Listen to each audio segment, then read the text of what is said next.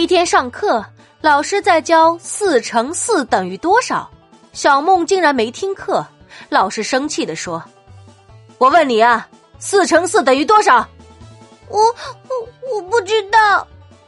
回家问你家长去。老师严厉的批评了小梦。放学了，小梦回家后问妈妈：“妈妈，四乘四等于多少啊？”妈妈没有听见，说：“哎，做一碗饭。”小梦接着又去问爸爸：“爸爸，四乘四得多少？”正好爸爸刚睡醒，说：“哎呀，好舒服啊！”小梦又去问哥哥，哥哥正好在接电话，说：“哎呀，你把我气死了！”第二天，小梦上学，老师又问昨天那个问题。小梦说：“做一碗饭。”